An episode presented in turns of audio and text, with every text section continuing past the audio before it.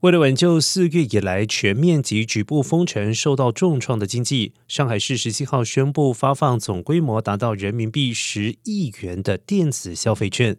从八月下旬到十一月下旬期间分三波发放，可用在网购以及实体消费。而发放对象现年满十八岁的在上海的消费者，届时参与活动报名时，使用设备的地理位置必须是实时定位在上海市。